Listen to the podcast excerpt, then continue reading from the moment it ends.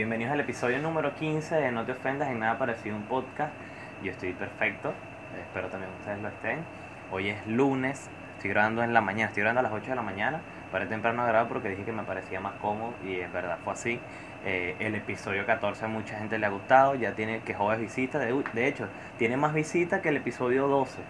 Quiere decir que el episodio 12 fue una cagada y bueno, vayan a ver el episodio. El que no haya visto el episodio 12 puede ir de una vez. Recuerden que este episodio y los demás están en Google Podcast y en Spotify, así que si tienen plata, tienen iPhone, tienen Spotify, entonces vayan de una vez a escuchar el episodio desde allá. Tengo planes de hacer los episodios más largos nada más en estas plataformas porque es más ligero y es más rápido en que, en que se suba, más rápido la subida. Entonces, quizás pronto haga unos episodios mucho más largos, espero que sí. Recuerden suscribirse al canal, compartir el video y dar like al, al, a este video y los demás. Si tienen un amigo que quiere ver un podcast, le pasan el link de No Te Ofendas Podcast en Facebook y ahí están algunos pedazos de los episodios y si lo convencen, el carajo viene al canal y se suscribe, esperemos que sí. Bueno, hoy está haciendo un frío de mierda y ahorita voy a, de eso trata un poquito el tema de hoy, como pueden ver en el título. Pero primero quería, algo que, que recuerdo ahorita que me pasó y me da bastante risa, es que una vez salí, fue a un lugar con mi familia, familia paterna, mi familia paterna es el llano, y mi familia paterna es católica. Yo no lo soy, de hecho, en mi familia, mi familia materna tengo algunos que son testigos de Jehová, unos son eh, este, católicos, mi familia todo, todo un poco, evangélico, eh, cristiano, marico, malandro, toda mierda. Entonces yo salí y mi abuela sufre de Parkinson. Es esta enfermedad que afecta el sistema nervioso y deteriora el movimiento, ¿no? Entonces mi, eh, ese movimiento que movimiento constante que prácticamente no tiene cura, solo lleva tratamiento. Es con tratamiento ayuda a que se calme y claro, dependiendo del estado de ánimo o cómo se sienta, puede temblar más o temblar menos. Eso también puede, también puede ser síndrome de Tourette, pero yo no soy, yo no soy doctor para explicarle todo eso. Me lo ustedes vayan a Google y busquen. Entonces yo estaba en un lugar con mi abuela y mi abuela sufre de eso. Entonces mi abuela estaba temblando muchísimo y temblaba que jode. Y claro, es algo que es normal, es una enfermedad y no se puede... Y... Entonces hubo un momento que en, mi abuela empezó. Y yo agarré a mi abuela, y yo agarré a mi abuela y estábamos los dos temblando, los dos parecíamos una lavadora. Y yo, abuela, ya dejé de temblar. Y mi abuela lo que hace es reírse, chicos, si eres malo. Y yo, ay, abuela, dejé, dejé de estar aplaudiendo, estamos en un velorio. Y mi abuela lo que hacía era reírse. Y yo, cada vez que mi abuela hace eso, yo la agarro y empiezo a temblar con mi abuela para que mi abuela se ríe. Entonces, coño, yo quiero que joda a mi abuela, todo el mundo sabe que yo amo a mi abuela.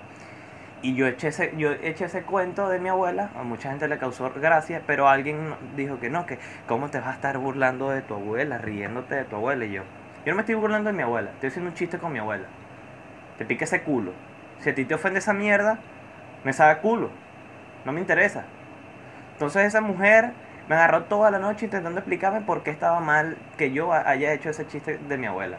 Y yo le dije, bueno, yo por lo menos tengo abuela. Ella se arrechó y vaina y a mí me supo a culo, pero tengo ese tema lo voy a dejar para otro día. La gente que se ofende por todo. Voy a echar ese cuento de nuevo, lo voy a alargar un poquito más. Y voy a hablar sobre la gente que se ofende por todo. No sé en qué episodio lo haga, pero pronto lo voy a hacer. Y ahora sí vamos a entrar de una vez en el tema, lo que quería hablar. Yo esta mañana está haciendo un frío, hijo de puta, me paré como a las seis y media, siete, no recuerdo. Está haciendo muchísimo frío. Apagué el aire, lo volví a encender porque si lo apago, se va a escuchar mi abuelo arreglando un ventilador en el patio, un señor cobrándole a otro en el frente, la cola de las bombonas, la gente del consejo comunal y verga, que vaina tan marginal vivir en barrio. Pero eso tampoco va a ser el tema encendí el aire, si escuchan, me estaba culo. Entonces está haciendo un frío y al hombre cuando le da frío, el hombre, el, el, el pene se pone diminuto, el, pene se encoge. Entonces el pene se pone muy, muy pequeño. Y entonces yo busqué en internet por qué el pene se pone pequeño cuando el hombre tiene frío. O cuando uno entra a la piscina o cuando está asustado. Todo va porque cuando el cuerpo se enfría, los vasos sanguíneos se contraen. ¿Por qué se contraen? Para llevar la sangre más caliente de temperatura normal, o sea, de 37 grados centígrados, va a todos los, a todos los órganos para mantenerlos en su, en su, en su temperatura natural. Entonces digo, coño, entonces yo todo el tiempo tengo frío porque tengo todo el tiempo así, como un morrocoy, un morrocoy asustado, así, así.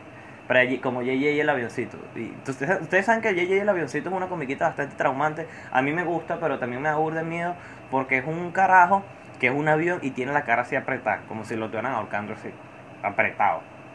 Y da miedo. Entonces, hay hombres que sufren de tener el pene muy, muy pequeño. Estoy diciendo yo sufro de pene muy pequeño, si no estuviera hablando de esto, estuviera un médico, estuviera llorando.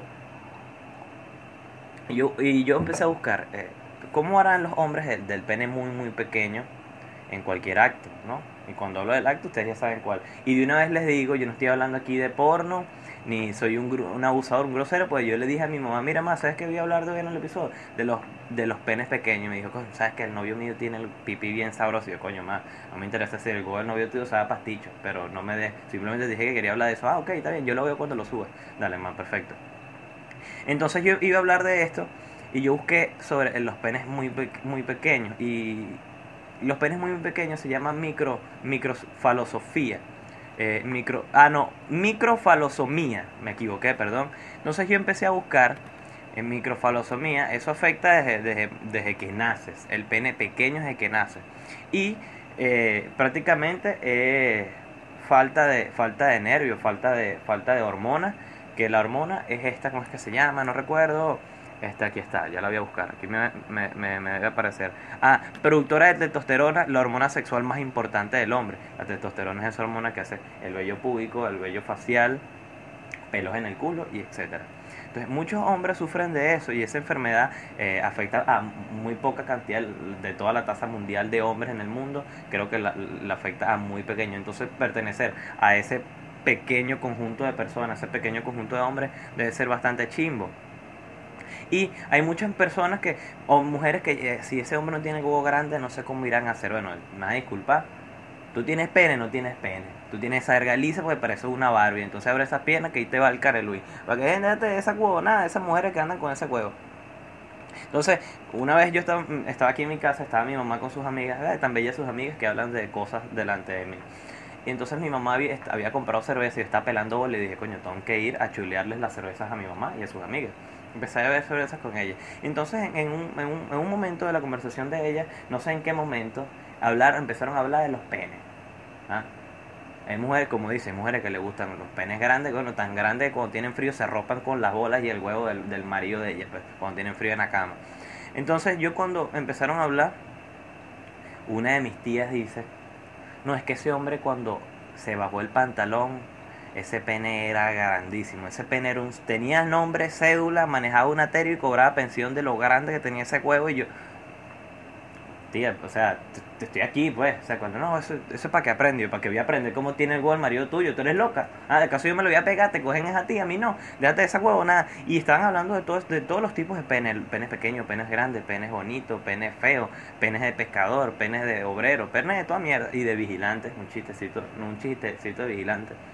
Entonces, digo que los pobres, los pobres que son los que tienen más hijos porque no pueden comprar condón, debe ser, tienen el pene más grande, por eso tienen tantos hijos. ah, bueno, entonces volviendo a lo del pene pequeño, eh, afecta a muchos hombres y todos dicen que el tamaño importa, el tamaño no importa, tal. Bueno, si tú tienes el pene muy, muy, muy pequeño, recuerda que existe la operación que se llama faloplastia. Aquí creo que no está, no recuerdo. Entonces, faloplastia. Entonces, cuando tú tienes el pene muy, muy pequeño, eso te lo ven desde pequeño. Cuando naces, el pene mide menos de una pulgada, creo. Pero si el pene mide muy, muy, muy, muy pequeño, o sea, una carabota, una vaina chiquitica, quiere decir que sufre de, de esta enfermedad, la microfalosomía. Entonces, ¿qué dice? Se define como un pene con una longitud mucho menor que un pene tamaño promedio cuando está estirado y flácido. La longitud real probablemente es menos de 6,35 centímetros. Si tu pene mide eso, quiere decir que tienes esta enfermedad. Y de, obviamente desde pequeño se debe tratar con tratamientos y si el pene no, no, no se agranda, debes ir a, a un médico pues, a que te operen. Obviamente a un niño no se lo van a hacer, tienes que esperar hasta cierta edad para que el pene te crezca, pero va a sufrir con todo ese, eso va a afectar el, cerebro de alguien de tener el pene muy muy pequeño y además estamos en una sociedad que el estereotipo del pene del hombre debe, estar, debe ser grande, que debe medir esto, que no, ¿qué tal? Tienes que tener el cubo grande porque si no estoy contigo, ah, no, anda una cabeza de huevo. Entonces, si tienes el pene grande, recuerda, aquí está, ¿qué aparece? Medicamentos, hormonas, dispositivos, prótesis de pene pero no sé cómo será la prótesis de un pene, supongo que te estira el pene. Y la operación del pene es de 2 a 4 centímetros, o sea, no te pueden operar el pene mucho más grande. Si, tienes, si es micro pene, el pene lo van a aumentar 4 centímetros. No sé si después de cierto periodo de tiempo al hombre le pueden operar el pene, no, tengo ni idea. Entonces, especialista, ¿quién puede operarte el pene? Yo estoy aquí en la buena como un doctor, ¿vale? un cubano pediatra, urólogo, endocrinólogo. Claro, si tú tienes 24 años, no vas a ir para un pediatra que te diga, ah, bueno, te toca chipirín, ambroxol y tómate un malojillo. No. Se supone que un pediatra un niño. Sé, tú vas al urólogo, él te ve, mira, hay que operarte. ¿Cuánto es una operación? Aquí en Venezuela obviamente es extremadamente difícil que haya alguien que te haga la operación primero, que es extremadamente caro, y lo busqué y me apareció fue el monto en euros, que aparece 4.000, 4.500 euros la operación de pene. Entonces, no sé, en, dólares no sé porque yo no soy calculadora ni soy economista para saber el, el cambio de, moneda. Ya va. Mm. Bueno, resulta que mi mamá había llegado, se me apagó la lámpara y me dieron pan. Bueno, vamos a guardar este pan por un ratico. Que es la cena, bueno, hay que comer hoy. Bueno, como estaba diciendo, los hombres que sufren de esa vaina, obviamente el afecto psicológico que tienen es bastante grave y van a un psicólogo a que lo... A que, bueno, le diga que el, tamaño del pene no importa. Cuando tienes un micropene, obviamente el tamaño importa, pues necesitan el acto sexual para tener hijos y toda esta paja. Y hay gente que, hay hombres que gracias al micropene, bueno, no gracias al micropene, por el micropene, se vuelven gays y se quitan el pene y se ponen una totona. Y que, coño, es chimbo. Entonces, eh, también está todo el estereotipo este de que las mujeres, de que el pene tiene que ser grandísimo. Coño, mi pana, si el pene usted le mide pequeño, haga eso y usted haga milagro, usted aprenda a moverse, vaya a practicar salsa o bachata para que aprenda a mover esa cintura y usted haga lo que haga, esa mujer se enamore de cómo usted se mueve. Y acuérdense que a la mujer no le importa el tamaño, le importa es el bolsillo. Entonces espero que les haya gustado este episodio, se hayan reído, me gustó que joden. Y nos vemos en la próxima oportunidad No Te Ofendas y chao, hasta luego. Con mi pan.